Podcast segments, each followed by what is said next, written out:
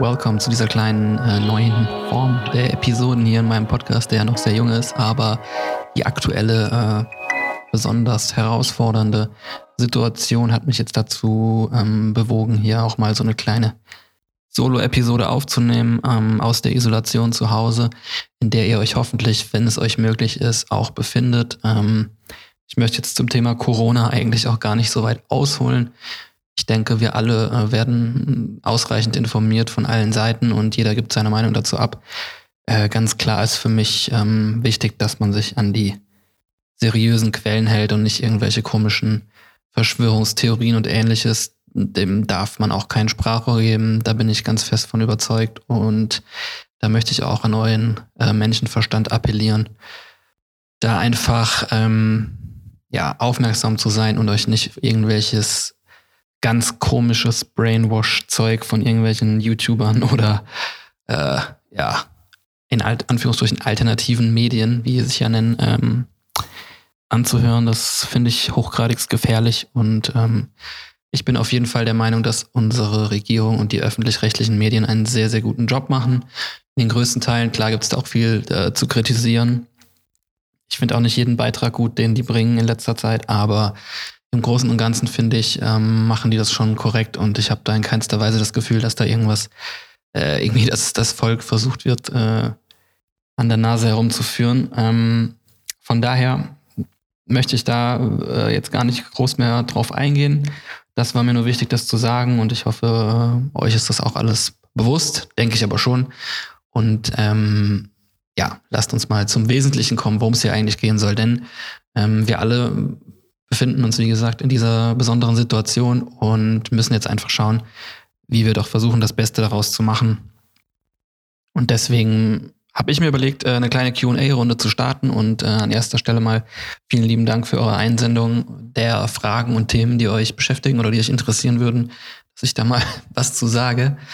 Ähm, das war im Endeffekt, äh, hat sich schnell abgezeichnet, dass es sehr, sehr viel Interesse am Thema ähm, analoger Fotografie gibt und dem ganzen, was dieses Thema so mit sich bringt. Ähm, was mich dazu bewogen hat zu sagen, da mache ich gerne komplett eigene Folge dazu, denn da gibt es doch einiges zu sagen und habe auch wirklich dann nochmal extra Fragen gesammelt. Ähm, Glaube ich auch echt super coole, coole Sachen, die man dazu erzählen kann. Dazu kommen wir aber dann in Kürze. Heute würde ich mich mal erst ähm, den anderen Fragen widmen, die mit anderen Dingen zu tun haben. Ähm, und ich würde einfach mal schauen, was sich da so äh, ergibt, wie ich in den Flow reinkomme, was zu erzählen. Vielleicht erzähle ich auch nur Quatsch oder mir fällt zu manchen Dingen gar nichts ein. Ähm, ja, wir werden ja noch viel Zeit haben. Vielleicht wird es dann noch das ein oder andere Mal wiederholt, wenn es dann noch weitere Fragen gibt oder mir vielleicht auch einfach mal so ein Thema einfällt, über das ähm, ich ja, Lust habe zu reden. Wobei ich jetzt schon merke, dass es echt ein bisschen komisch ist, so ganz alleine einen Monolog zu halten. Ist für mich auch neu. Deswegen verzeiht mir bitte, wenn es ab und zu mal zu einer kreativen kleinen Pause kommt oder ähnlichem. Aber ja, lasst uns einfach mal loslegen. Ich habe jetzt mal die Fragen so ein bisschen äh, vorstrukturiert und ähm, habe einfach so ein bisschen allgemeine Fragen äh, bekommen, dann Fragen zu Technik und äh, zum großen Themenblock Inspiration und ähm, zu, ja, meinen Pangea Loops gab es auch einige Fragen. Deswegen, das sind so die Themenblöcke, die wir heute so abarbeiten wollen und mal schauen, wie weit wir kommen, wie lange das alles hier geht. Ähm, lasst uns einfach mal reinstarten. Ja, die eine Frage war, wie kamst du auf die Idee, einen Podcast zu machen? Deswegen, ja, sehr schöne Frage eigentlich, die vielleicht auch mal Sinn ergibt, das mal kurz hier zu erläutern. Ähm, natürlich weiß jeder, Podcast gibt's wie Sand am Meer, aber nichtsdestotrotz finde ich, dass es mm, immer noch, ja, immer noch Luft nach oben ist. Und gerade das Coole am Podcast ist ja, dass man sich äh, in einer sehr, sehr kleinen Nische bewegen kann und vielleicht trotzdem dann der äh, ein oder andere Gruppe an Menschen das halt cool findet und gerne zuhört. Und ähm, das ist im Endeffekt auch mein Gedanke dahinter gewesen, dass ich eben, ja, meinen eigenen Podcast machen will, um den einfach, ja, so zu gestalten, wie ich das mir da vorstelle. Und eben in meinem konkreten Fall war oder ist die Idee, ähm, schon viel ähm, aus dem Themenfeld Fotografie reinzubringen und da aber insbesondere auf den Aspekt der Inspirationsfindung zu gehen und eben mit den Leuten zu, zu quatschen ähm, woher die eben ihre Inspiration nehmen und in ihrer, ihrer Lebensgeschichte die Inspirationsquellen äh, sich gestaltet haben und ähm, das Ganze eben auch in Verbindung mit dem Insta-Kanal, der dann so ein bisschen ähm, von Gisem die Illustrationen zu jedem Gast beinhaltet und ähm, dass ich auch wirklich mit jedem Gast mich persönlich treffe und dann mit denen auch noch so ein paar, ähm, ja, paar Porträts mache oder einfach ein paar Bilder knipse, die dann auch irgendwie veröffentlicht werden, sodass das irgendwie am Ende des Tages eine schöne äh, runde Sache gibt, die ein bisschen mehr über ein reines Gespräch hinausgehen. Ähm, das ist eigentlich so die Idee hinter dem ganzen Podcast und äh, bin auch bisher ganz glücklich, wie das sich so entwickelt. Ähm, ja, mit der Soundqualität habe ich immer noch ein bisschen zu kämpfen, aber ich denke, das sind Kinderkrankheiten, die man am Anfang irgendwie in den Griff bekommen muss und ähm, hoffe aber, man kann sich's anhören. Bisher hat es, glaube ich, ganz gut geklappt. Ähm, okay, so viel dazu. Dann äh, kam die Frage, eine Story zu deinem Werdegang, alles, was so nach der Schule kam. Ja, was soll ich dazu sagen? Das ist natürlich äh, eine sehr umfangreiche Frage. Ähm, die Schule, ja, ich habe Abi gemacht 2005, also vor 15 Jahren, schockierenderweise ist das schon sehr lange her. Und ähm, um ehrlich zu sein, wusste ich mm, direkt nach der Schule erstmal gar nicht, was ich machen soll. Ähm, hab mir da sehr schwer getan, beziehungsweise wurde mir damals noch erstmal die erste Entscheidung abgenommen, denn äh, damals gab es noch die Wehrpflicht in Deutschland und ich habe dann erstmal beim ähm, Roten Kreuz Zivildienst äh, absolviert für, ich glaube, Pflicht waren neun oder zehn Monate. Aber ich habe das dann sogar noch ein bisschen verlängert, sodass ich im Endeffekt, glaube ich, ziemlich genau ein Jahr ähm, direkt im Anschluss an die Schule dann ein Jahr beim Roten Kreuz im äh, sozialen Dienst mein ja mein Zivi gemacht habe und äh, finde ich auch nach wie vor eigentlich eine super gute Erfahrung und eine tolle Zeit. Ähm, Finde es ein bisschen schade, dass das nicht äh, weiterhin verpflichtend ist für, für junge Schulabsolventen und Absolventinnen, ähm, sich da im sozialen Bereich zu engagieren, denn es hat mir auf jeden Fall sehr viel gebracht und ähm, war auf jeden Fall eine sehr lehrreiche Zeit und eine coole Zeit.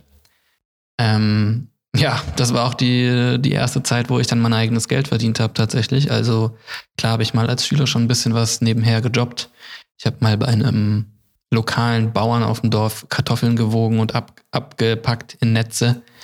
Das war, glaube ich, mein aller, allererster Nebenjob, für den ich irgendwie sieben Euro die Stunde bekommen habe. Ähm, aber so als Zivi hat man ja dann schon so eine Art mini-festes Einkommen von ein paar hundert Euro im Monat. Das war natürlich dann damals schon ganz cool, wenn man dann plötzlich so ein bisschen Geld zur Verfügung hat. Und ähm, ja, wie gesagt, wir reden jetzt von 2006. Also dann Zivi gemacht, ähm, und dann war ja aber früher oder später die Frage, was, was mache ich nach dem Zivi? Und dann ähm, habe ich mich eben dazu entschlossen, äh, Sport zu studieren oder wollte gerne irgendwie das Sportstudium machen.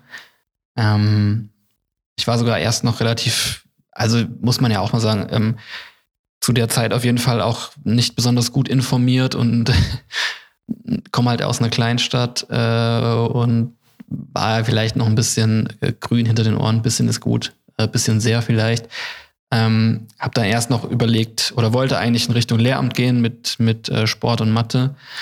Ähm, naja, auf jeden Fall sollte es dann erstmal äh, das Sportstudium sein. Und wie man ja vielleicht weiß, um Sport zu studieren, muss man an den Unis so Aufnahmetests machen. Und äh, ich komme ursprünglich aus Rheinland-Pfalz und habe da in Mainz und in Kaiserslautern den Aufnahmetest äh, absolviert und probiert aber bin bei beiden durchgefallen, weil da echt äh, teilweise fiese Disziplinen dabei sind, äh, wo man, ja, wo man echt ein bisschen, ja, kommt auch viel auf eine Technik an, wo man sich dann gezielt darauf vorbereiten muss, wenn man das schaffen will. Und das habe ich, glaube ich, in dem Fall zu wenig gemacht. Naja, äh, auf jeden Fall kam dann noch als meine letzte Option der Test an der Sporthochschule Köln, der ja gemeinhin als der schwierigste Aufnahmetest ähm, im Sportbereich gilt. Und ich bin dann eigentlich, hatte eigentlich gar nicht mehr so große Erwartungen daran, überhaupt noch das, äh, den, den, den Traum vom Sportstudium äh, ja, absolvieren zu können. Bin dann ähm, damals dahin gefahren mit meiner Freundin, mittlerweile Frau, ähm, sind wir dann nach Köln und äh, ja, habe dann da den einen Tag lang den Eignungstest mitgemacht und habe es tatsächlich geschafft, das Ding äh, durchzuziehen. Und das war dann irgendwie auch so ein bisschen, glaube ich, äh, Schicksal, dass das geklappt hat. Und äh, wurde dann auch angenommen, hat dann mit dem NC auch noch gerade so gepasst. Mit meinem äh, Notendurchschnitt von 2,3 bin ich gerade noch reingekommen. Heißt gerade noch, also relativ safe. Aber die Jahre danach wurde das dann super populär und dann ist der NC auch gestiegen. Von daher hatte ich in dem Jahr, wo ich war, noch ein bisschen Glück. Aber auf jeden Fall, ja, so ging dann mein Studium im Oktober 2006 los in Köln und seitdem bin ich in Köln. So, ähm, Oktober 2006, da habe ich übrigens noch in keinster Weise was mit Fotografie zu tun gehabt. Ähm, das Einzige, was mich schon immer begleitet, ist ähm, das Videos machen. Aber früher als Schüler dann mehr so als äh, Skater, also halt lange Jahre geskatet und da natürlich dann mit ähm, Videokamera der, von meinem besten Freund damals, von seiner Family, haben wir uns dann die alte VHS-Kamera, das heißt alt, so alt war die damals ja noch gar nicht, aber die hatten auf jeden Fall eine Kamera und damit haben wir natürlich dann auch Skate-Videos gefilmt von uns. Und so, ähm, ja, kann ich rückblickend sagen, dass mich das eigentlich auf jeden Fall in die Richtung so ein bisschen getrieben hat und mich das schon irgendwie immer sehr äh, fasziniert hat, so dieses Videos machen. Ich habe auch ähm, ohne Ende mir Skate-Videos äh, angeguckt und habe die ähm, wirklich, keine Ahnung, äh, damals gab es halt das Internet noch nicht so in dem, da gab es noch gar nicht, äh, für den Privatgebrauch. Deswegen war so ähm, Videokassetten war so der der einzige Zugriff auf solche Medien und ich habe die teilweise, keine Ahnung, bestimmt 300, 400 Mal mir angeguckt und äh, habe damals für mich zum Skaten da auch sehr viel Inspiration rausgezogen und wollte das natürlich dann auch so machen und ähm, das war auf jeden Fall schon so, wenn ich jetzt zurückdenke, waren das auch schon so die ersten Aspekte, wo man vielleicht sagen kann, dass mich irgendwie mit diesem Medium an äh, Bewegtbildproduktion oder irgendwas zu kreieren mit einem ja, Audi audiovisuellen Aufnahmegerät. Äh, das war auf jeden Fall so der, der erste ähm, Kontakt damit.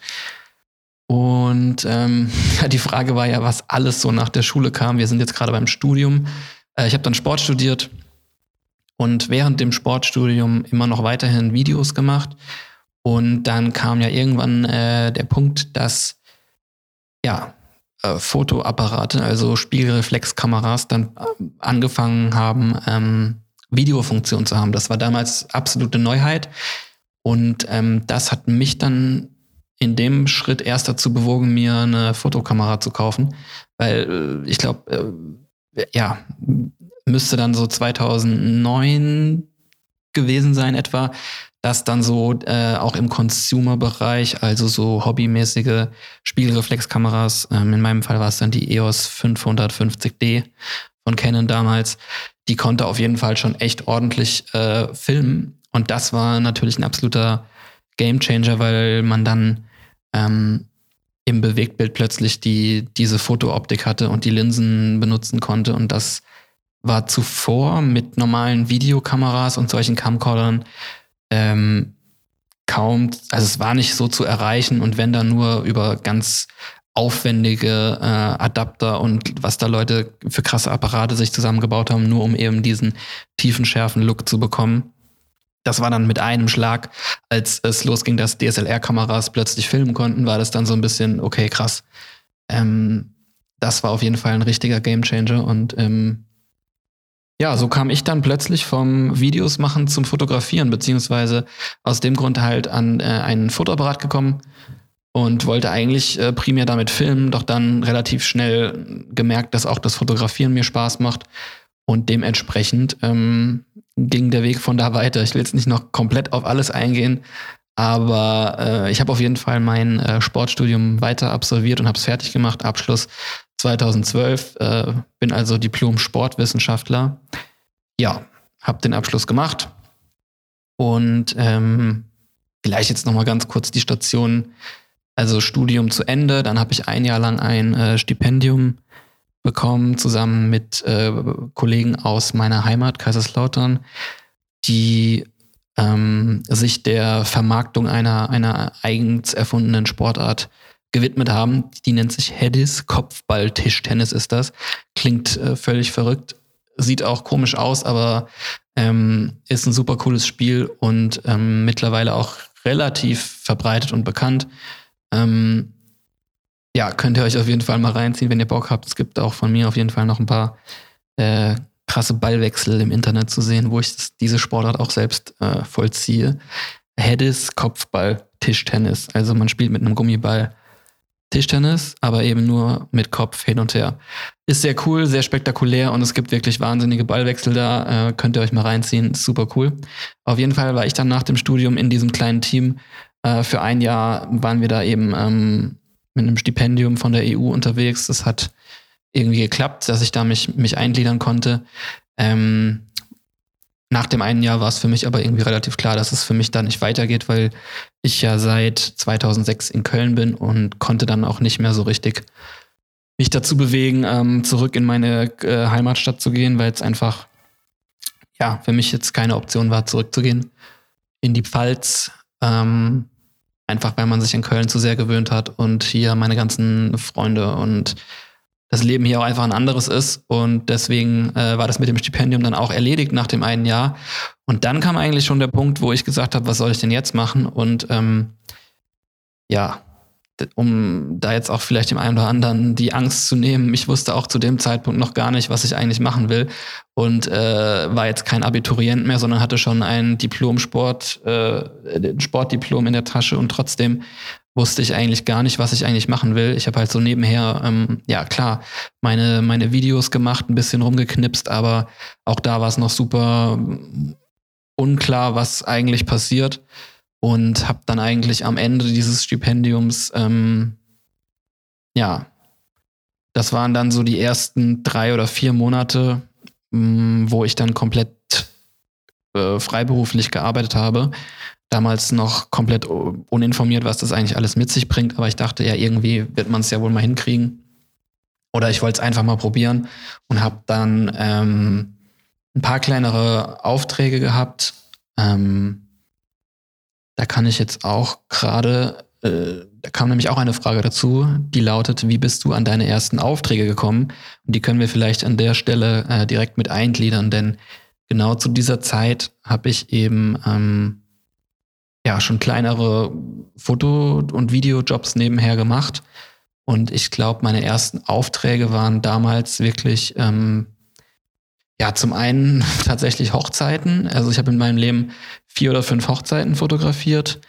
Und ähm, das waren damals dann schon ähm, ja, dankbare, dankbare Aufträge für mich. Ähm, ich war halt froh über alles Mögliche, was ich machen konnte.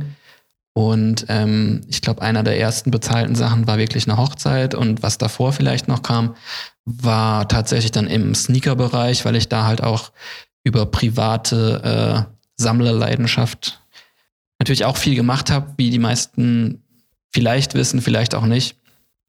Ähm, oh, jetzt wird's ja alles wir, aber okay, ich hoffe, ihr könnt noch irgendwie folgen. Ähm, auf jeden Fall habe ich auch parallel zu meinem Studium auch schon ähm, ab 2010 immer ganz viel meine Turnschuhe fotografiert und das so ein bisschen äh, hochwertiger gemacht. Und das war damals irgendwie äh, relativ neu und es gab fast niemanden, der das so auf dem Level gemacht hat. Und das hat natürlich irgendwie dazu geführt, dass ich dann auch ähm, ja 2013 oder wann es war, dann auch erste bezahlte Aufträge in dem Bereich bekommen habe. Damals ähm, habe ich dann zum Beispiel beim äh, Splash Festival 2013 ähm, für Sneaker Freaker Magazin, die da ähm, so eine eigene kleine Mini-Stage hatten auf dem Festivalgelände.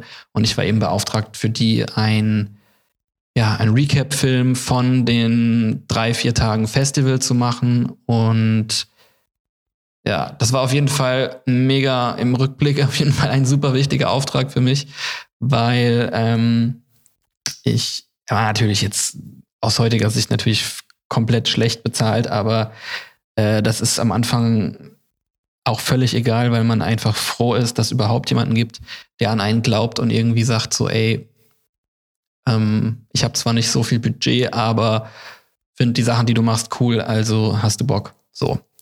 Deswegen ähm, war ich da super dankbar für und hatte natürlich auch voll Bock, da was zu machen. Ist ja auch ein sehr, also es war auch ein absoluter geiles Ding, diese vier Tage auf dem Splash zu sein. Damals gab es auch noch Artists, die mich wirklich interessiert haben. Heute beim Splash wäre das wahrscheinlich eher, oder wenn ich mir die Line-Ups so angucke, ist es für mich eher schwierig. Ich wäre da jetzt nicht so motiviert hinzufahren, aber das ist ein anderes Thema. Ähm, naja, auf jeden Fall habe ich da für Sneaker Freaker dann den, ähm, deren äh, Stage da so ein bisschen äh, dokumentiert, die Tage, und habe aber im Rahmen dessen auf dem Splash Festival auch dann den damaligen äh, Marketingleiter von Snipes kennengelernt. Und das war eigentlich für mich eine sehr, sehr äh, schicksalhafte und wichtige Begegnung. Denn ähm, ja, ich habe ihn kennengelernt und ich glaube wirklich den Montag nach dem Festival hat mein Telefon geklingelt und er hat mich angerufen und gesagt, ob ich nicht Bock hätte, ähm, bei denen vorbeizukommen und äh, für die zu arbeiten. Also in dem Sinne schon krasses äh, krasses Schicksal irgendwie auch wieder. Auch weil ähm, das Headquarter von Snipes halt auch in Köln ist, was natürlich dann ein tierischer Zufall war und für mich natürlich perfekt gepasst hat. Und ähm, zu dem Zeitpunkt ich halt einer der wenigen Leute war in Deutschland, die auf einem hohen Niveau und in irgendwie einem, einem coolen Style äh, Sneaker fotografiert haben. So deswegen. Und das hat damals der Kollege, ähm, ja, der hat das halt irgendwie erkannt, das Potenzial, was da drin steckt. Und hat mir dann diesen Job angeboten und ich glaube, das war dann schon, kann man sagen, ich war halt wirklich dann im Endeffekt dafür verantwortlich, die Produkte für Snipes, für Social Media dann in irgendwie, ja, in meinem Style abzulichten. Also das heißt im, im konkreten Fall dann wirklich äh, sich Schuhe mitnehmen und draußen irgendwo unterwegs sein und dann irgendwelche coolen Bilder produzieren. Das war so die Aufgabe und ähm, würde mal behaupten, dass ich da so deutschlandweit der Erste war, äh, der da so eine Festanstellung bei einer Firma bekommen hat, um äh, einfach nur Social Media Lifestyle-Bilder von Turnschuhen zu machen. Also klingt auch immer noch absurd, wenn man es so sagt, aber äh, wir alle wissen oder wahrscheinlich die meisten wissen, wie sich seit, ja, wenn man es überlegt, wir reden jetzt hier von Mitte 2013, also das ist mittlerweile auch fast sieben Jahre her, da hat sich natürlich brutalst alles weiterentwickelt und mittlerweile hat so ziemlich jeder Sneaker Store ein Content-Produktionsteam von drei bis sieben Leuten. Also das war schon ganz gut von äh, meinem damaligen Chef, das äh, so zu erkennen. Da war er auf jeden Fall am Zahn der Zeit und hat auch auf jeden Fall das Richtige getan. Ähm, denn das hat auch Snipes extrem gepusht, da so Vorreiter zu sein in dem Bereich. Und ähm, das hat ihr Social Media Game auf jeden Fall krass nach vorne ge gebracht gegenüber den Konkurrenten. Ähm, also ein, ein Faktor, glaube ich, schon war das, ähm, dass es so früh da erkannt wurde, das Potenzial dahinter. Ähm, neben natürlich vielen anderen, die Snipes eben zu dem gemacht haben, was es heute ist. So ein sehr erfolgreicher Laden. Ähm, genau, das war dann auf jeden Fall für mich schicksalhaft in dem Sinne, dass ich dann irgendwie wusste, okay, krass, ich kriege jetzt hier einen Job angeboten und kann irgendwie das machen, was ich am liebsten mache, nämlich fotografieren und damit irgendwie meinen Lebensunterhalt bestreiten. Und ähm, das war, glaube ich, für mich, habe ich, glaube ich, an anderen Stellen auch schon öfter gesagt, der, der springende Punkt oder das, was mich dazu bewogen hat, äh, das auch weiter zu verfolgen. Wenn ich jetzt, ich weiß nicht, wie lange ich es sonst äh, ausgehalten hätte, so komplett auf mich selbst alleine gestellt zu sein. Ähm, es waren ja zum Glück dann irgendwie nur drei, vier Monate. Aber ich war zu dem Zeitpunkt, glaube ich, noch nicht bereit dazu, ähm, komplett freiberuflich als Fotograf zu arbeiten, weil ich von so vielen Sachen noch keine Ahnung hatte. Und deswegen ähm, war das für mich extrem wichtig, da in so einer Sicherheit, in einer festen Position ähm, bei einem Unternehmen zu sein und da so ganz viel Erfahrung zu sammeln und auch ähm, Sicherheit zu generieren, weil da natürlich auch äh, relativ schnell Produktionen auf mich zukamen, wo dann plötzlich Models involviert waren, wo es auch um Klamotten ging. Also ähm, und da hatte ich wirklich wenig bis gar keine Vorerfahrung. Das heißt, ich wurde auch so ein bisschen ins kalte Wasser geschmissen. Aber ich glaube, das ist auch ganz wichtig, dass man dann sich diesen Herausforderungen stellt und ähm, man es dann irgendwie hinbekommt. Hoffentlich. Ähm, von daher, ähm, ja, das war dann so. Jetzt habe ich hier schon super lange erzählt, aber die Frage, ich habe ja euch vorgewarnt, die ist relativ umfangreich. Ähm, dementsprechend, ähm, habe ich dann wirklich bis 2000, Mitte 2017 war ich bei Snipes, war aber, muss man auch noch dazu sagen, immer nur 20 Stunden die Woche da. Also ich habe nie hab, oder habe schon von Anfang an ähm, gemerkt, dass ich eigentlich nicht Vollzeit mich dahergeben will, sondern habe irgendwo im Inneren schon immer gespürt, dass ich auch noch ein bisschen meine Freiheit brauche für meine Weiterentwicklung oder vielleicht für andere Projekte. Und das war auf jeden Fall auch die absolut richtige Entscheidung. Deswegen ähm, ist das ja auch immer mein Tipp für jeden, der ja noch jung ist oder vielleicht kann auch jemand sein, der älter ist und vielleicht nochmal umswitcht vom Berufsfeld ähm, und ihr am Überlegen seid, ob ihr wirklich ähm, als Fotografen oder Videomacher oder was auch immer ähm, wirklich überleben könntet auf dem freien Markt, ähm, um da so ein bisschen die Angst zu nehmen, hat mir es auf jeden Fall extrem geholfen, diese Sicherheit zu haben mit dieser Teilzeitstelle, die dann fest war. Ähm, in dem Fall war es natürlich so, dass es dann auch wirklich ums Fotografieren ging, was natürlich dann ideal für mich war.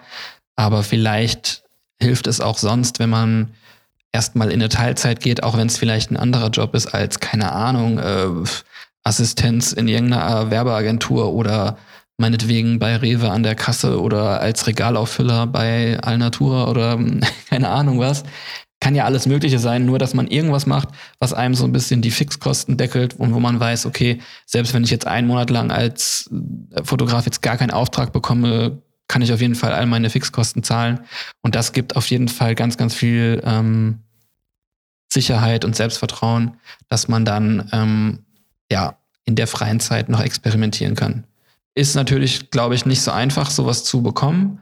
Aber auf der anderen Seite, ich glaube, wenn man so ein bisschen nicht allzu anspruchsvoll daran geht und denkt so, okay, vielleicht ist das jetzt für, für ein paar Monate oder für ein Jahr oder was, um äh, den Start zu schaffen. Äh, vielleicht muss ich da jetzt einfach mal nochmal einen Job machen, der vielleicht jetzt nicht mein absoluter Traum ist. Aber wenn es am Ende dazu dir verhilft, dass du dann irgendwann komplett selbstständig arbeiten kannst, ist es doch ähm, das Opfer auf jeden Fall wert, würde ich sagen. Und ja, wie gesagt, seit Mitte 2017 habe ich dann mein, äh, meine Festanstellung da aufgelöst und habe gekündigt von mir aus und habe dann einfach den Sprung gewagt und ähm, bin seitdem komplett selbstständig unterwegs und nun sitzen wir hier 2020. Ähm, ja, das Jahr hätte so schön sein können. Ich hatte eigentlich zu dem Jahr ein super gutes Gefühl, ähm, aber ja, es kommt halt immer anders, als man denkt. Jetzt schauen wir mal, was draus wird, aber so viel dazu. Ähm, die Story zu meinem Werdegang einmal im, im Schnelldurchlauf. Naja, hat ja doch eine Viertelstunde gedauert, aber immerhin haben wir es jetzt geschafft. Ähm, und wer weiß, vielleicht gibt's ja noch mal die eine oder andere konkretere Frage von euch. Äh, da helfe ich euch natürlich auch gerne weiter. Wie gesagt, wir haben noch ein paar Wochen hier. Deswegen ähm, denke ich, dass es nicht die letzte Folge sein wird, wo wir darüber sprechen. Ähm, die nächste Frage. Was war dein Berufstraum als Kind? Wie hat er sich entwickelt, beziehungsweise hast du ihn jetzt erreicht? Äh, bin ich jetzt auch gerade äh, zum Werdegang, habe ich ja ganz viel gesagt. Auch meine ersten Aufträge habe ich viel gesagt. Mein Berufstraum als Kind äh, war auf jeden Fall Profifußballer. Tja, das wollten, glaube ich, sehr, sehr viele Jungs früher. Ähm, ich habe auch viele Jahre als äh, Sechsjähriger angefangen und bis, ich glaube, 13 habe ich im Verein gespielt, aber ähm, ich glaube, da hat sich relativ schnell abgezeichnet, dass ich war nicht so schlecht. Ich war auch schon zeitweise mal so der Topscorer der Mannschaft irgendwann. Aber ich glaube, irgendwann habe ich dann so ein bisschen den Faden verloren auch was die körperliche Weiterentwicklung angeht, ähm, da hätte man, glaube ich, doch ja spätestens mit 10, 11 mal richtig krass mehr pushen müssen, um da ähm, mehr zu reißen. Aber bin auch ganz froh, dass ich jetzt nicht äh, Profifußballer bin, denn äh, wenn ich so sehe, was die für Personen des öffentlichen Lebens sind, stelle ich mir irgendwie nicht so geil vor. Aber äh, ja, das war mein Berufstraum als Kind. Ähm, hat sich dann vielleicht ein bisschen gewandelt. Ich glaube, irgendwann, ich weiß auch noch, in meiner Abi-Zeitung wurde dann ja auch gefragt, was, was so der Berufswunsch ist. Da habe ich dann, glaube ich, angegeben, ich möchte irgendwas machen, was mit Sport und Marketing und Management oder irgendwas zu tun hat. Also es ging dann schon so ein bisschen in die Richtung Sport, aber irgendwie auch Marketing und keine Ahnung. Und ähm, dass ich jetzt irgendwie hat sich in die Richtung auch entwickelt, ja.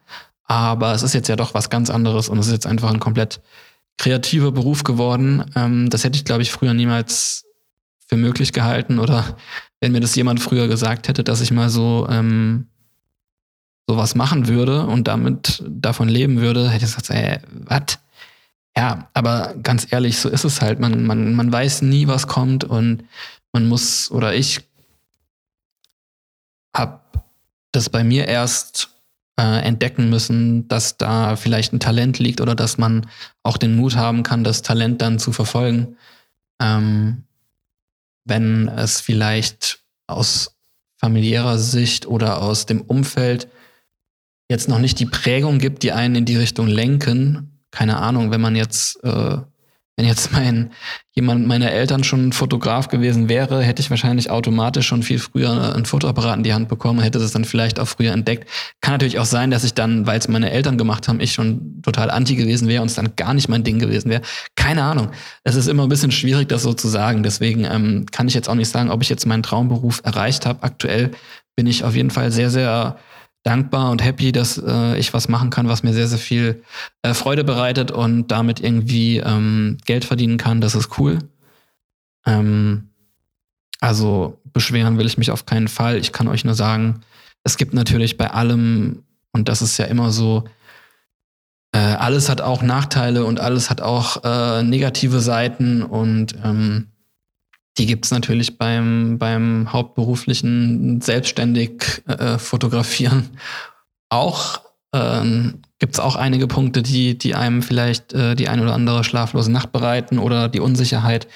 Keine Ahnung, es gibt viele Aspekte, auf jeden Fall finde ich. Ähm, ja, für, was für mich funktioniert hat, einfach mit zunehmendem Alter immer mehr und mehr auf das zu hören, was, was, äh, ja, was mein Herz mir sagt. Das klingt jetzt ein bisschen bisschen kitschig, aber irgendwie bringt es das ja auf den Punkt, weil ähm, ich bin auch ganz fest der Meinung, es ist schlimm, wenn Menschen Jobs machen aus Angst, weil sie sich halt nicht trauen, irgendwas auszuprobieren oder unsicher sind. Und ähm, da müssen wir ja sagen, dass wir da in Deutschland ein super, eigentlich super Sozialsystem haben, was ganz selten auf der Welt ist, dass es so vorhanden ist.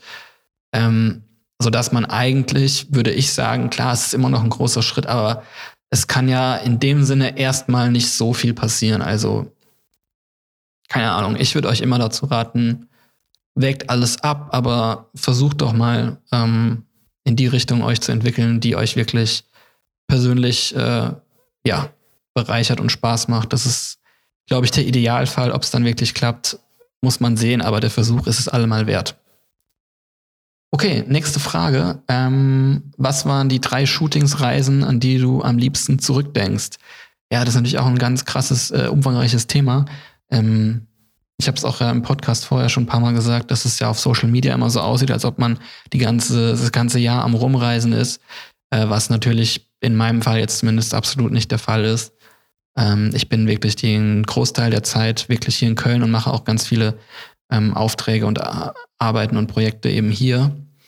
Ähm, aber natürlich habe ich schon in den letzten Jahren ähm, ein paar Reisen gemacht und da habe ich auf jeden Fall auch ein paar, die meine Favoriten sind. Ähm, das eine auf jeden, sind auf jeden Fall die äh, Färöerinseln. Die sind äh, mit mein Lieblingsreiseziel.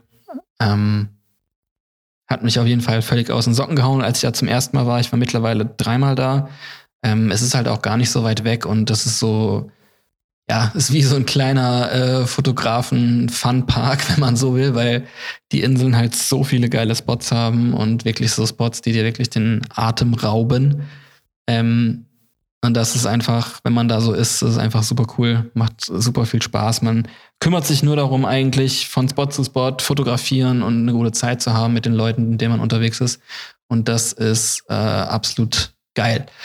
Wobei es da ähm, ja mit zunehmendem Tourismus jetzt auch die ein oder anderen Probleme gibt, ähm, dass da die ähm, Eigentümer des Landes, also von dem Grund und Boden, wo halt teilweise die, die Wanderungen entlang gehen, dass die da jetzt ja Geld sehen wollen, wenn man da ähm, zu den Spots will. Und das ist teilweise, glaube ich, wie ich es jetzt mitbekomme, extrem teuer. Die, also Wahnsinn. Die wollen da irgendwie ein paar hundert Euro haben, damit du halt da drei Kilometer über den ihr, ähm, über ihre Wiesen und Felsen laufen darfst. Und das ist natürlich kein normaler Mensch bezahlt das natürlich. Äh, ja, bisschen schwierige Situation. Ähm, bin ich mal gespannt, wie sich das weiterentwickelt. Aber an sich ähm, absolut geil und eine meiner Lieblingsreisedestinationen, wo ich war.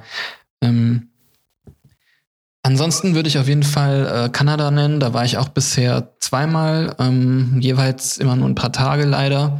Ähm, und es ist auch mittlerweile schon eine Weile her, zum ersten Mal 2015 mit Hannes Becker und äh, wir haben da auch Daniel getroffen, Daniel Ernst.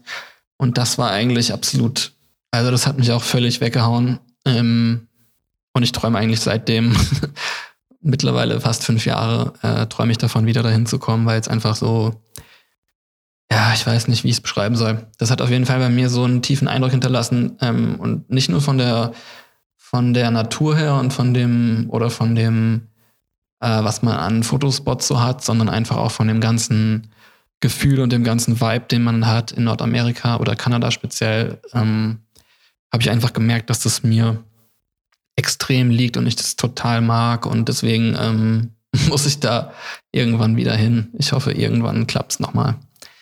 Ähm, was war denn noch, vielleicht nochmal kein Reiseland oder vielleicht mal ein Shooting, was ich nennen könnte, was mir auf jeden Fall im Gedächtnis geblieben ist? Ähm, ja, vielleicht jetzt ein bisschen aktuelleres Thema. Ich habe ja ähm, letztes Jahr im November die, die, große Ehre gehabt oder habe Glück gehabt, ähm, für ein BVB das Sondertrikot ähm, zu fotografieren mit Marco Reus und ein paar Jugendspielern vom BVB.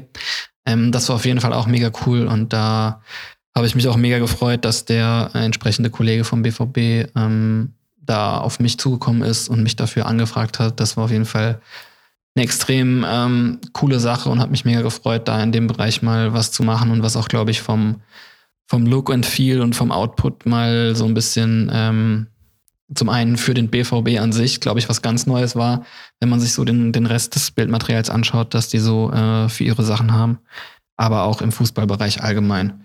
Ähm, deswegen würde ich das auch nennen. Das fand ich auch super cool, das Ergebnis. Yep.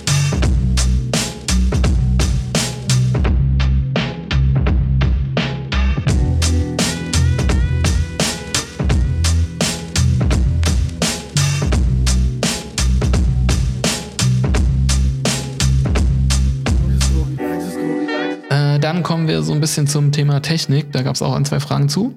Die eine Frage ist, äh, mit welchen Objektiven arbeitest du am liebsten? Da, ähm, ja, das ist immer so ein bisschen abhängig davon, was denn die Anforderung ist natürlich. Man hat natürlich so seine, sein Arsenal an Sachen. Ähm, und ich bin dann natürlich auch ausgestattet von Weitwinkel bis, bis äh, Telebereich, also ich arbeite jetzt seit einiger Zeit mit dem Nikon Z-System, also mit dem äh, Mirrorless-System von Nikon. Und ähm, ja, bin super happy damit. Und am liebsten, oder wenn ich jetzt nur ein Objektiv nutzen könnte damit, dann würde ich auf jeden Fall das äh, 24 bis 70 mm 2.8 nehmen, weil ich finde, ich meine, das ist jetzt auch keine besonders äh, populäre, äh, doch, es ist eine sehr populäre Meinung, aber es ist jetzt, wie gesagt, kein kein äh, mind-blowing News, dass äh, mit dieser Linse man eigentlich alles machen kann und deswegen ähm, würde ich die auch als eine meiner Lieblingslinsen nennen. Oder mit dem arbeite ich am liebsten, weil wenn es ums Thema Arbeiten geht, geht es darum, für mich oft dann schon irgendwie äh, flexibel zu sein und ähm, auf gewisse Situationen irgendwie schnell reagieren zu können. Und da ist man mit dem 2470er einfach auf alles eingestellt. Ähm, deswegen würde ich das an der Stelle mal nennen. Dann war die Frage, welchen Monitor nutzt du zur Bildbearbeitung? Ähm, ich habe äh, zu Hause einen iMac und äh, ich bin jetzt niemand, der sich da mit Farbkalibrierung und ähnlichem so richtig beschäftigt. Ich äh, nehme den einfach so, wie er ist und arbeite damit und habe bisher da jetzt auch noch keine großen Probleme gehabt. Ähm, ja, mehr kann ich dazu jetzt an der Stelle auch nicht sagen. Äh, ich habe auch davor eigentlich nur immer am Notebook gearbeitet. Ähm, MacBook einfach. Habe ich jetzt auch noch einen 13 Zoll für, wenn ich auf Reisen bin, unterwegs bin. Ähm, also ich habe damit noch nie große Probleme gehabt. Es gab jetzt auch noch nie äh, Kunden von mir, die da irgendwie an Farben oder ähnlichem äh, was zu kritisieren hatten. Deswegen bin da, glaube ich, auch ein bisschen ähm, vielleicht nicht zu, so deep im Game. Das ist, spielt für mich jetzt keine so große Rolle, ähm, welchen Monitor ich benutze oder ähnliches. Ähm, dann kam noch eine Frage, ob man nach einem Auftrag alle geschossenen Bilder behalten soll oder nur die besten. Ähm, Finde ich auch eine spannende Frage. Ähm, ich bin da, ich habe da auch keine wirklich perfekte Antwort parat. Also ähm, ich bin auch jemand, dass ich äh, ja, was meine Datensicherung angeht, okay, das kriege ich noch hin, aber ich bin jetzt leider nicht jemand, der da sehr ähm, gewissenhaft äh, dabei vorgeht, so wenig Speicherplatz wie möglich in Anspruch zu nehmen. Also ich bin schon jemand, der erstmal alles an Material äh, ja, sichert und überträgt. Und dementsprechend häuft sich dann natürlich relativ schnell so einiges an Datenmengen an. was auch aktuell vielleicht so ein Ding ist, was man in dieser ähm, Isolationszeit jetzt vielleicht mal angehen könnte, sollte. Aber ähm, ja, ob man es dann wirklich macht, ich hoffe, dass ich mich noch dazu motiviert bekomme, weil das natürlich ein Punkt ist, ähm, ja, der wichtig ist und irgendwann auch ins Geld geht, klar. Deswegen ähm, würde ich dazu so vorgehen, prinzip, äh, nicht prinzipiell, aber tendenziell erstmal lieber zu viele Bilder behalten. Denn äh, ihr müsst schauen, egal was es jetzt für ein Auftraggeber ist, es kann ja immer sein, dass im Nachgang noch gefragt wird, und das ist mir schon super häufig passiert, dass dann Kunden fragen, ah, vielleicht auch Monate später, ähm, ja, Mensch, äh, wir bräuchten jetzt noch mal vielleicht eine kleine Variation von dem und dem Bild oder hast du noch irgendwas äh, oder wir haben noch ein Budget, um irgendwie noch eine Lizenz zu kaufen? Ähm, hast du noch mehr Auswahl? Deswegen würde ich äh, das niemals so kurz auf knapp kalkulieren, dass man nur so das äh, Minimum an abgesprochenem Bildmaterial abliefert, sondern immer noch mehr in der Hinterhand zu haben, äh, kann niemals schaden und dafür ein bisschen mehr Speicherplatz äh, einzuplanen auf sein äh, Festplattensystem ist, glaube ich, äh, ja, die paar Euro mehr wert, dafür dann ähm, den Kunden auf Anfrage auch nochmal was Neues nachliefern zu können. Deswegen, aber natürlich, was man aussortieren sollte, sind ähm, Bilder, von denen du weißt, dass sie auf gar keinen Fall mehr irgendeine Rolle spielen werden. Ähm, vielleicht auch schon mal kurz vorgegriffen zum Thema Loops. Äh, ist es ja so, dass man ähm, auch oft mit Serienaufnahmen arbeitet, also auch viel fotobasiert ist. Und da kommen natürlich dann nochmal viel mehr Datenmengen äh, zusammen. Ja, da äh, kann man auch das ein oder andere dann mal löschen, wenn man so ein Projekt äh, absolviert hat. Aber dann muss man sich da auch darüber ähm, bewusst sein, dass man es dann nicht mehr so richtig, ja, rekapitulieren kann oder äh, nochmal neu bauen kann und so. Deswegen also ähm, muss man immer abwägen, ähm, wenn ich mir ganz sicher bin von Dingen, dass ich sie niemals brauchen werde und äh, ich mich davon trennen kann, dann lösche ich sie auch. So, Punkt. Ja, dann würde ich sagen, äh, kommen wir jetzt zum Thema Loops, äh, Pangea Loops. Ich habe ja schon häufiger so ein bisschen äh, anklingen lassen, dass da ein Online-Workshop in, ähm, ja, in Planung ist, in Produktion ist und ähm, die Fragen von euch gingen natürlich auch viel in die Richtung, ob der Workshop noch läuft und äh, wie da so der Stand der Dinge ist. Wann kommt der Kurs? Ja. Ähm, dazu kann ich auf jeden Fall ein Update geben. Ich arbeite da schon über ein Jahr jetzt dran. Ja, beziehungsweise daran arbeiten über ein Jahr klingt doch ein bisschen äh, übertrieben. Ich versuche mir seit über einem Jahr eigentlich immer mehr äh, Zeit dafür freizuschaufeln, an dem Projekt zu arbeiten. Ähm, aber wie der, wie der normale Alltag es so will, kommt natürlich immer wieder anderes dazwischen, weswegen man das dann wieder aufschiebt oder aufschieben muss. Denn ähm, ich will, wenn ich sowas rausbringe, soll es halt wirklich, wirklich, wirklich geil sein. Und ähm, ich habe keine Lust, da jetzt irgendwie auf Teufel komm raus, schnell, schnell irgendwas rauszufeuern, sondern es soll schon wirklich fundiert sein und Hand und Fuß haben und auch euch wirklich was bringen. Und deswegen stecke ich da wirklich ganz viel äh, Gedankenarbeit rein, um das auch gut zu strukturieren. Und ich mache äh, kein YouTube bisher. Das heißt, das ist auch für mich so ein bisschen natürlich erstmal, ja, muss man auch erstmal reinkommen, so ähnlich wie es jetzt bei mir mit dem Podcast ist, ist es auch mit dem, mit dem Online-Workshop, dass man erstmal natürlich äh, so ein bisschen darauf klarkommen muss, jetzt in die Kamera Dinge zu erklären oder ähnliches. äh, ist einfach eine ganz neue Sache und ähm, das eine oder andere Kapitel haben wir schon abgedreht und es sind auch, glaube ich, echt coole Sachen dabei. Ähm, es wird aber auf jeden Fall auch immer noch einige Wochen dauern. Ich hoffe, dass ich jetzt in der Isolation hier noch einiges äh, vorantreiben kann und ähm, ja, dann wirklich, wirklich hoffe ich sehr, sehr, sehr ähm, Mitte des Jahres vielleicht oder sagen wir mal im Spätsommer. Man darf, also ich habe eins daraus gelernt, es ist so viel Arbeit und ähm, es soll dann auch ja eine eigene, komplett eigene Webseite mit Login-System und so geben. Das braucht natürlich alles enorm viel Zeit, ähm, auch das Programmieren der Webseite alleine und so. Deswegen ähm, möchte ich da keine Versprechungen machen, die ich nicht halten kann. Deswegen, ich hoffe sehr, so Mitte äh, Mitte, Ende des Jahres. Ende des Jahres wäre traurig. Ähm, sagen wir mal Spätsommer, Herbst, das wäre geil, wenn es bis dahin klappt. Ich hoffe, hoffe sehr, dass es klappt. Ähm, und kann euch nur sagen, es wird sich auf jeden Fall lohnen. Ähm, und ich versuche das auf jeden Fall so zu machen, dass es den Leuten auch wirklich was bringt. Und es wird auf jeden Fall nicht nur den Workshop geben, sondern mit dem Workshop kommt noch ein ganz, ganz geiles Paket an extra Dingen und Sachen, ähm, die, glaube ich, einen enormen Mehrwert für jeden bringen.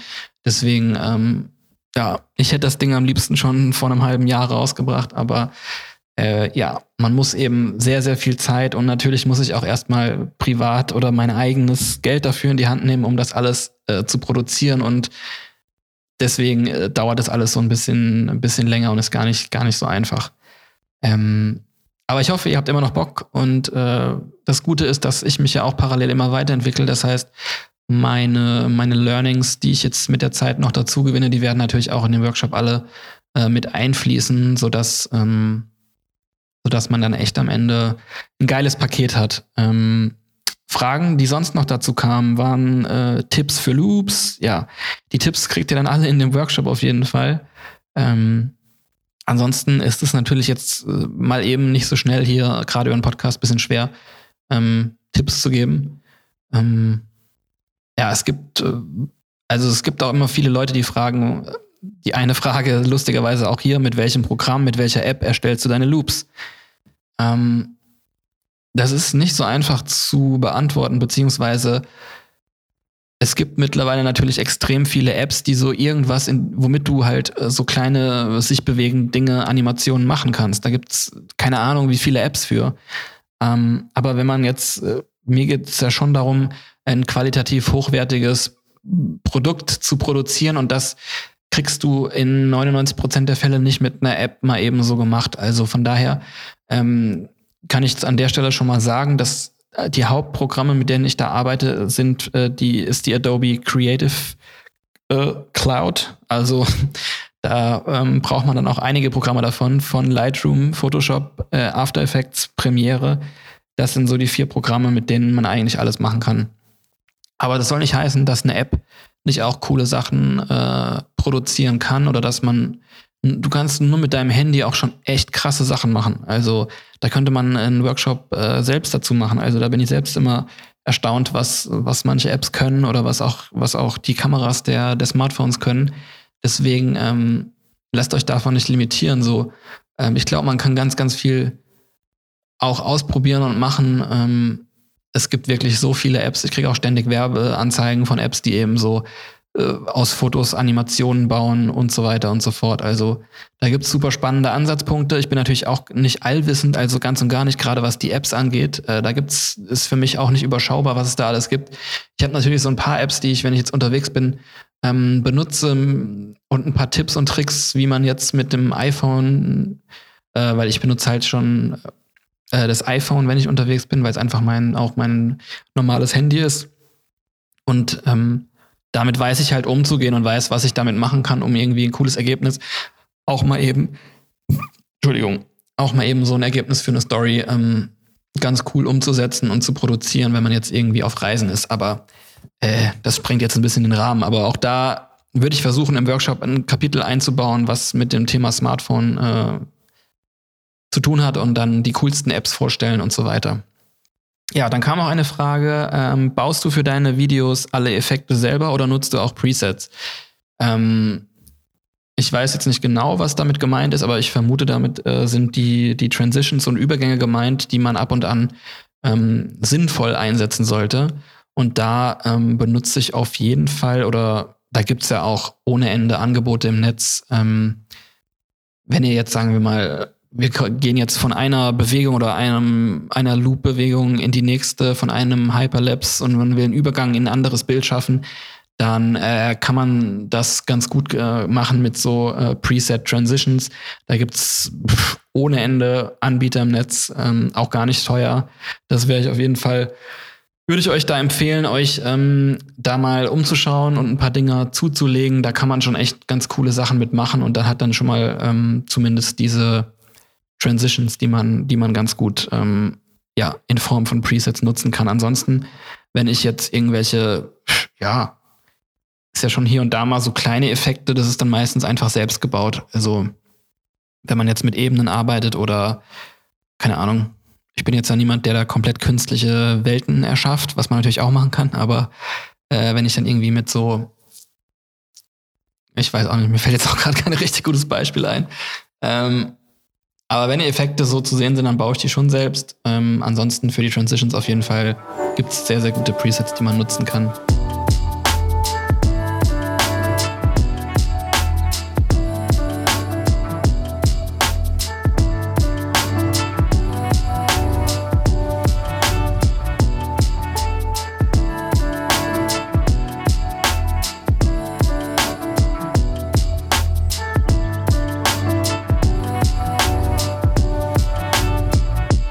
So, dann kommen wir jetzt schon mal zum letzten ähm, Themenblock für heute. Thema Inspiration habe ich es mal genannt, also die Fragen von euch zusammengefasst unter diesem Themenblock. Äh, erste Frage. Was motiviert dich am meisten? Äh, das ist natürlich auch schon mal wieder eine sehr umfangreiche Frage, ähm, über die man sich im besten Fall auch erstmal Gedanken macht. Ähm, ich glaube, was mich am meisten motiviert, ist eigentlich, ähm, ja, deswegen habe ich ja immer so dieses Thema Inspiration so groß irgendwie vor mir oder will das auch so thematisieren, weil mich eigentlich am meisten motiviert der Gedanke daran, etwas zu schaffen, was in erster Linie ich selbst als äh, inspirierend wahrnehmen würde. Oh Gott, das klingt kompliziert, aber also im, im Endeffekt geht's was mich am meisten motiviert, ist eigentlich, oder deswegen, ich habe es ja vorhin mal ganz kurz äh, angesprochen mit dem Thema, dass ich mir früher halt hundertfach Skate-Videos oder gewisse Skate-Parts in Videos angeguckt habe, weil die mich halt so geflasht haben und mich einfach so eine Motivation gegeben haben. Und ich glaube, das ist irgendwas, was bei mir so voll tief hängen geblieben ist, ähm, weswegen ich auch jetzt, wenn ich so Videos oder so kleine Loops und ähnliches mache, das bei mir auch immer ganz viel mit der, äh, mit der Musik zusammenhängt und der Stimmung, die dabei rüberkommt oder das ganze, der ganze Vibe, der halt transportiert wird. Und das ähm, motiviert mich eigentlich am meisten, irgendwas, irgend sowas hinzukriegen, was dann wiederum so diese Motivation oder Inspiration bei jemandem auslöst. Ähm, und der, der Gradmesser dafür ist eigentlich, bin ich selbst. Also ähm, am meisten motiviert es mich eigentlich, wenn ich es hinbekomme und mir in meinem Feed was angucke und denke, boah, krass. Oder ich gucke mir das immer wieder gerne an und dann bin ich stolz drauf und denke so geil. Ähm, ob das klingt jetzt irgendwie voll selbstverliebt, aber so soll es gar nicht rüberkommen. Das ist eigentlich nur für mich so ein auch ein bisschen, äh, bisschen Selbstreflexion oder auch mich selbst zu hinterfragen oder meine Arbeit zu hinterfragen und zu gucken, sich die Sachen nochmal anzugucken und dann, wenn ich dann noch da sitze und denke, boah, krass, finde ich immer noch richtig geil und ähm, ist genau das, was ich machen will, dann weiß ich eigentlich, äh, dass ich zufrieden bin mit dem, was ich kreiere und ähm, das ist auch, glaube ich, das, was mich am meisten motiviert. Sowas zu sehen, dass man in der Lage dazu ist, irgendwie sowas ähm, aus dem Nichts zu erschaffen, kann man ja so sagen. Dann kam die Frage, ein persönliches Nah- und Fernziel für dich als Fotografen. Ja, ähm, da gibt's natürlich viel. Äh, persönliches Nahziel, ähm, ja, über German Romers habe ich jetzt gar nichts gesprochen heute, aber wer die Romers kennt oder unser, unser Projekt da, der weiß natürlich, dass wir gerade was Nahziel angeht, auch ähm, da ja die in Anführungszeichen Experten sind, was äh, fotografische Nahziele in Deutschland angeht. Ähm, wo ich jetzt persönlich noch nicht gewesen bin, wo ich aber unbedingt hin will, ist der äh, Schwarzwald. Da hatten wir eigentlich auch schon so ein paar Pläne. Äh, Grüße dann an, an der Stelle an Arthur, Arthur Littau. Ich weiß nicht, ob ihr ihn kennt. Auch ein super Fotograf, super netter Kerl. Ähm, den könnt ihr auch mal auschecken an der Stelle. Ähm, und der lebt da unten. Und eigentlich hatten wir schon ein paar Pläne für Mai, da mal irgendwas zu machen, aber das, wer weiß, was im Mai diesen Jahres ist. Hoffentlich kann man sich im späten Frühjahr oder im Sommer wieder frei bewegen und dann wäre auf jeden Fall der Schwarzwald etwas, was ich mir sehr, sehr gerne mal ein paar Tage angucken würde. Und da auch ein bisschen, ja, bisschen roamen würde, ein paar Fotos machen. Äh, Fernziel, was bei mir seit Jahren ganz oben auf der Liste steht, wo ich noch nicht war, ist halt Grönland. Ähm, ich hoffe, hoffe, hoffe, hoffe, hoffe so sehr, dass das jetzt äh, diesen Sommer klappt. Aber ja, genauso da ist natürlich gerade völlig unklar, ob das möglich sein wird. Aber mh, hm, das wäre so oder so auf jeden Fall ein Fernziel für mich. So fern ist es, also ist schon fern, aber es gibt natürlich noch fernere Ziele, aber das wäre sowas, ähm, wo es mich sehr, sehr danach sehnt. Ähm, ich bin aber auch kein Mensch, habe ich auch an anderen Stellen schon mal in Interviews und so gesagt, ich bin kein Mensch, der so Bucketlist-mäßig lebt. Also ich finde es auch nicht in der heutigen Zeit angemessen zu sagen, äh, ich muss jetzt, bevor ich 40 bin, weil 30 bin ich ja schon längst, ähm, bevor ich 40 bin, muss ich irgendwie alle Länder der Erde bereist haben oder so. Äh, so jemand bin ich nicht und ähm, deswegen, ja, kann ich mich auch mit kleineren Sachen begnügen oder habe da jetzt nicht so den Drang, ähm, ständig rund um die Uhr zu reisen. Dann war die Frage oder die Frage ist, wie viel Zeit steckst du in deine Insta-Post oder in deine Insta-Posts? Sie sehen sehr aufwendig aus. Ähm, ja, das hängt, äh, stimmt, also ja, manche sind sehr aufwendig, andere weniger. Ähm, was ich bei mir selbst beobachten kann, ist, dass ich eigentlich seit vielen Monaten es mir so vorkommt, dass oder ich kann irgendwie nicht mehr einfach ein Foto posten. Ich habe da irgendwie das Gefühl, das ist nicht komplett oder es ist zu wenig. Also entweder muss es dann irgendwie so ein Loop sein, was irgendwie so ein bisschen mehr Stimmung schafft, oder ich bin halt echt so auf, ähm, dass ich eine Serie posten muss an mehreren Bildern oder vielleicht sogar hier und da mal so eine Collage, wo zwischen den Bildern auch eine Verbindung besteht, was ich auch manchmal eine ganz coole Möglichkeit finde, um da ja einfach das Medium mal ein bisschen neu zu nutzen und kreativ zu nutzen. Deswegen ähm, und gerade jetzt letztens, ich habe es auch in meine Story gepostet, das war auch überhaupt kein Phishing for Compliments oder so, aber ich habe da echt so lange dran gesessen ähm, bei dem äh, bei diesem kleinen Editorial oder wie man es nennen will, die kleine Serie, die ich für Terex geshootet habe, für meinen Kanal ähm, mit Mike zusammen am Dom. Es war halt Schneeregen, dunkel und genau das war die Stimmung, die ich haben wollte. Und ähm, habe da halt ähm, mit analog mit Blitz fotografiert und bin auch mega happy mit dem Ergebnis. Das ist halt sowas. Ja, das gucke ich mir halt an und denk so, okay, geil, das ist on point, das ist eigentlich genau das äh, in die Richtung, wo ich wollte.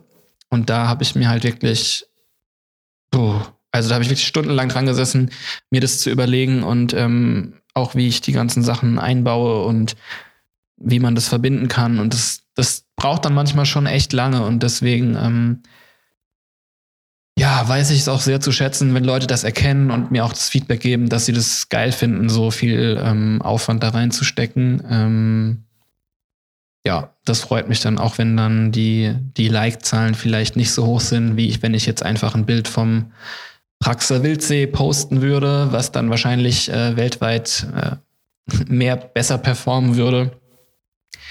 Aber da, äh, über den Punkt bin ich seit ganz langer Zeit hinweg. Deswegen, ähm, ich möchte eigentlich Sachen machen, hinter denen ich selbst stehen kann und äh, die ich feiere. Und deswegen sieht das so aus. Ähm, ja, mehr oder weniger aufwendig von halbe Stunde Aufwand bis mehrere Stunden. Aber manchmal ist es auch so, dass ich bei manchen Dingen nicht weiterkomme. Dann müssen die auch erstmal liegen und dann kann man erst ein paar Tage oder Wochen später nochmal dran gehen und dann plötzlich funktioniert es dann. Also ist so ein bisschen, ähm, ja, abhängig davon auch. Dann äh, kam die Frage, ähm, Was sind Überlegungen, dein Profil, deine Personal Brand auf weitere Kanäle auszuweiten? Äh, Finde ich auch eine sehr spannende Frage, muss ich sagen. Weil ich tatsächlich immer schon oder seit ich jetzt eben in den Bereich Social Media natürlich viel mache und ähm, da aktiv bin, auch immer die Augen offen halte, was natürlich jeder wahrscheinlich macht von euch oder von Leuten, die da viel äh, aktiv sind, auch beruflich natürlich. Schaut man immer, was, was kommt so hoch, was sind neue Trends und da kommt man, glaube ich, aktuell ja nicht an dem Thema TikTok vorbei. Ähm, vielleicht kurz zusammengefasst, oh, also auf welchen Kanälen ich eigentlich aktiv bin. Natürlich primär Instagram ist, finde ich, als Fotograf auch immer noch die absolute Nummer eins. Ähm, ich bin auch noch auf 500 px, also 500 Pixel. Ähm, da habe ich auch ein Profil, habe da auch aus mir unerfindlichen Gründen mega viele Follower, aber ich glaube, das sind alles nur Spam-Follower. Ist auch ein ganz, die Plattform ist eigentlich für mich mehr oder weniger, ja, die ist eigentlich überflüssig, wenn man ehrlich ist. Ähm, da passiert nicht viel und äh, ich pflege da auch gar nichts. Die Bilder sind uralt, keine Ahnung. Auf jeden Fall bin ich da, habe da ein Profil, weiß aber nicht so recht, was es eigentlich bringt. Ähm, dann gibt es ja noch das Schöne von Adobe äh, Behance, oder äh, ich weiß nicht, wie man es ausspricht. Finde ich eigentlich eine super schöne Plattform, äh, die aber auch zu wenig genutzt wird. Also ich sehe es ja an mir selbst. Ich bin da selbst nicht so richtig aktiv, aber ich finde es eigentlich eine schöne Idee, dass man so Projekte ein bisschen schöner aufbereiten kann und zeigen kann, ähm, was mir aber selbst auch zu, zu selten gelingt. Ähm, dann habe ich halt noch eine Facebook-Page. Da mache ich auch gar nichts mehr. ähm, ich poste eigentlich das, was ich auf Instagram poste, automatisiert auch bei Facebook. Äh, ansonsten finde ich Facebook ganz, ganz schwierig.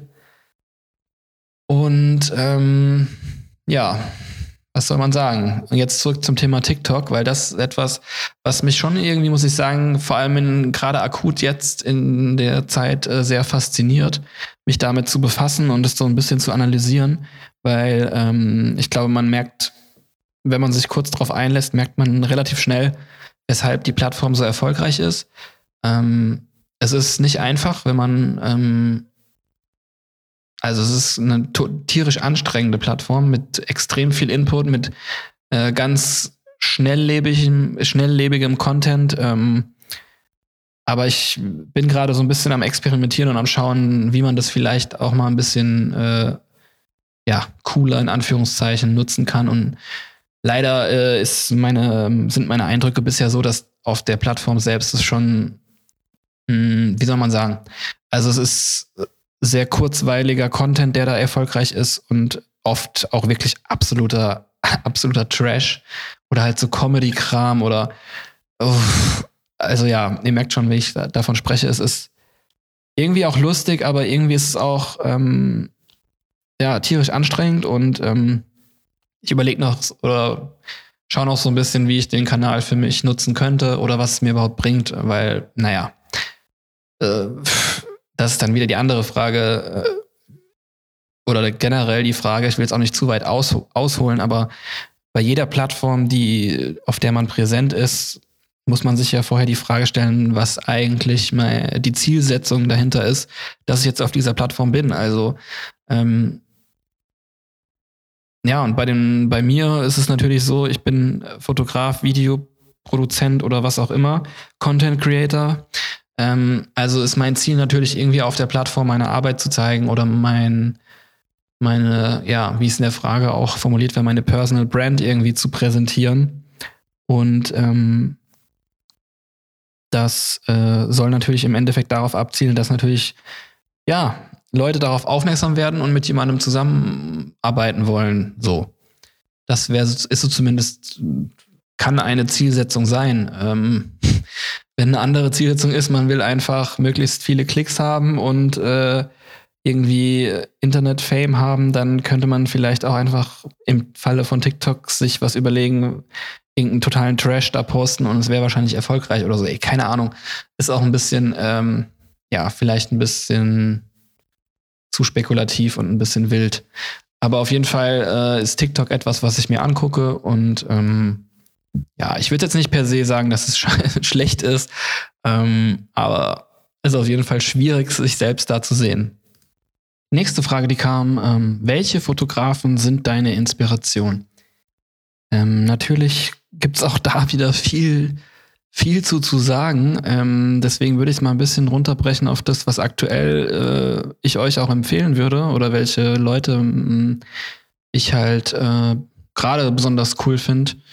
Ähm, da fällt mir auf jeden Fall ein, der Sepp Zanella, Sepp Zanella, ähm, so ein äh, Surf- und Skate-Fotograf. Ich glaube, er ist Spanier, Italiener, Franzose. Ich weiß es gerade gar nicht genau. Der eine oder andere kennt ihn wahrscheinlich. Aber bei dem, also die, die Sachen, die der postet, äh, finde ich bombastisch gut. Also wirklich ultra gut und ähm, vom, vom Vibe und Look und Feel eigentlich gerade so mit das Geiste, finde ich, was man, was ich so sehe.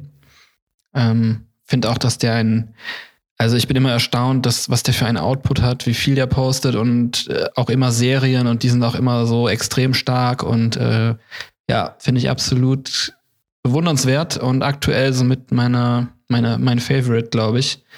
Ähm, ansonsten, wenn es jetzt so ein bisschen bisschen um die Loops und Animationen geht, gibt es ein, ähm, ein Mädel aus LA, Cash, Cash Bunny heißt die, glaube ich.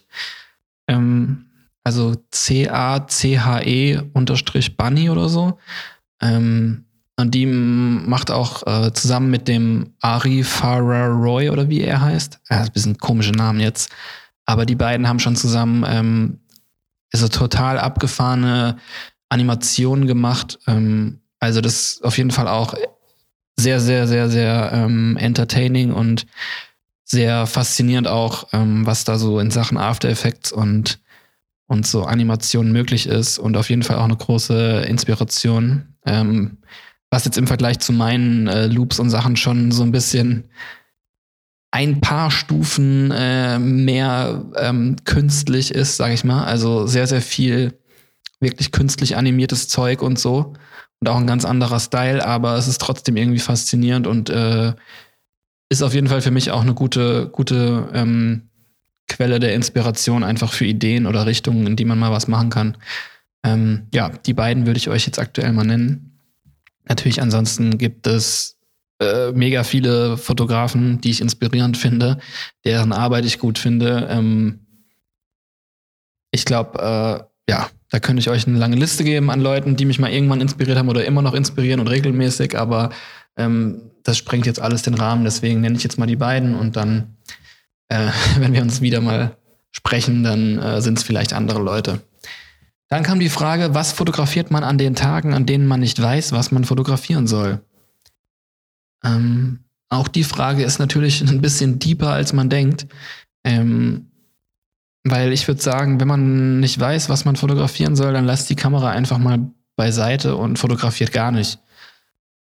Und wartet, bis es dann wieder der Moment kommt, wenn ihr wisst, was ihr fotografieren sollt, weil ähm, ich kenne das nur zu gut, dass man irgendwie ähm, zu Hause sitzt und denkt, man muss und will und aber man sich selbst dann vielleicht zu viel Stress macht, dass man denkt, man muss jetzt die Zeit nutzen und man muss jetzt irgendwas machen und man muss Content produzieren und man muss sich weiterentwickeln und so. Und ganz, ja, vorhin kurz angesprochen, die negativen Aspekte von dem ganzen, äh, ja, selbstständig als Fotograf arbeiten, ist vielleicht auch das einer davon, dass man eben sich selbst zu sehr dazu zwingt oder diesen Druck hat, man muss jetzt unbedingt besser werden, man muss irgendwas Geiles machen, man also ja, ich kenne das nur zu gut und ähm, es ist leichter gesagt als getan, aber ich glaube, an Tagen, wo man nicht weiß, was man fotografieren soll, ist es schlauer, sich irgendwie ähm, anderen Dingen zu widmen und den Kopf mal wieder ein bisschen weg vom Fotografieren zu kriegen, um so vielleicht dann wieder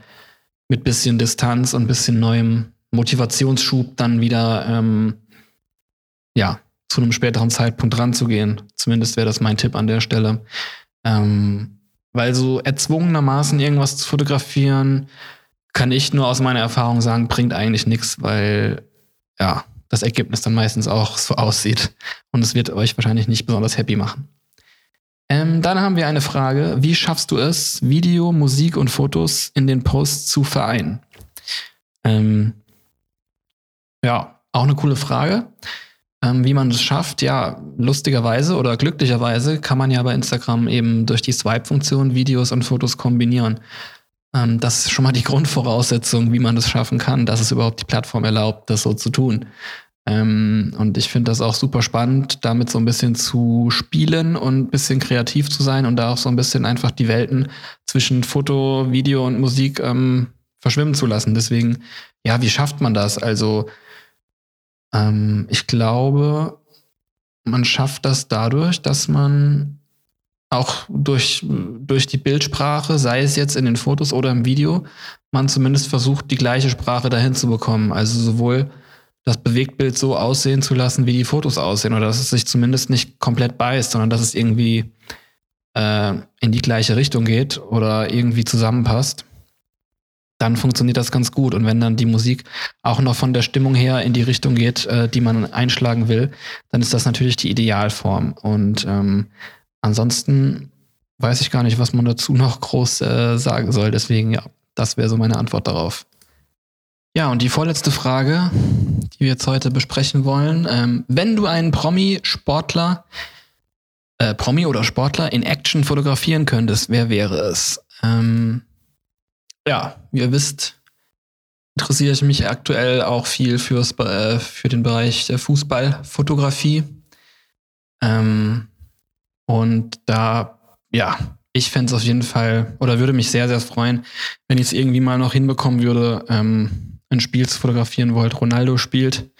Cristiano, ich glaube, das ist schon äh, schon ziemlich cool, den mal in Action zu, äh, zu fotografieren vom Spielfeldrand. Ob es dazu kommen wird, ist die andere Frage, weil es natürlich nicht einfach wird. Aber vielleicht ergibt sich irgendwie die Chance. Ähm, das wäre auf jeden Fall so, ja, kleiner Traum von mir, da so ein Spiel, ob es jetzt Portugal ist oder Juve aktuell. Ähm, mal schauen, ob es irgendwie klappt. Das wäre auf jeden Fall so ein bisschen mein, äh, ja, mein Traum, mal so ein bisschen Cristiano zu fotografieren, wie er in, äh, übers Feld rennt und gockelt. ja. Ähm, dann als letzte Frage, die vielleicht noch ein bisschen umfangreicher ist, ähm, die Frage zu den Entwicklungen in der Travel- und Adventure-Szene in den letzten Jahren und ein Blick in die Zukunft. Äh, puh, okay. Uff, okay, kann man dazu nur sagen. Ähm, das ist natürlich ein riesen Thema, zu dem man auch äh, sehr, sehr viel reden kann. Und ich überlege gerade, vielleicht, ähm, vielleicht sparen wir uns das auf für einen anderen Tag, denn ich glaube, dazu kann man ganz, ganz viel ähm, philosophieren und reden. Und ähm, das sprengt jetzt, glaube ich, hier für die Folge bis in den Rahmen. Deswegen äh, bleibt das mal so der kleine Cliffhanger und Teaser. Und äh, da würde ich mich vielleicht mit noch ein paar anderen Themen äh, zu der ganzen ähm, Szene so ein bisschen mehr vorbereiten und ein bisschen ausführlicher was dazu sagen. Ähm, so oder so, vielen Dank auf jeden Fall nochmal für eure Fragen. Ich habe jetzt ehrlich gesagt gar keine Ahnung, was ich jetzt groß erzählt habe, aber es ist schon wieder weit über eine Stunde. Deswegen, ähm, ich hoffe, es hat euch irgendwie was gegeben und ihr konntet vielleicht das ein oder andere mitnehmen. Ähm, würde mich freuen. Lasst mir gerne Feedback da und ähm, ja, ich bin sicher, wir hören uns in den nächsten Tagen noch häufiger. Auf jeden Fall mit einer äh, Solo-Episode zum ganzen Thema Filmfotografie und wie jetzt gerade spontan beschlossen, auch wahrscheinlich nochmal eine Episode zu dem ganzen äh, Thema Instagram, Outdoor-Adventure-Szene, ähm, was natürlich super spannend ist und wo man auch ganz viel, ganz viel zu äh, philosophieren und sprechen kann. Ähm, deswegen bewahren wir uns das nochmal auf. Ansonsten wünsche ich euch eine gute Zeit in der Isolation. Ähm, appelliere nochmal an eure Vernunft und seid, seid cool, äh, seid nett zu euren Mitmenschen und dreht nicht durch in dieser für uns allen schwierigen Situation, aber die Herausforderung, zu Hause zu bleiben und ein bisschen äh, auf der Couch sitzen und Netflix zu gucken oder ähnliches, das sollten wir noch zusammen hinkriegen, denke ich. Also macht's gut, wir hören uns bald und ciao.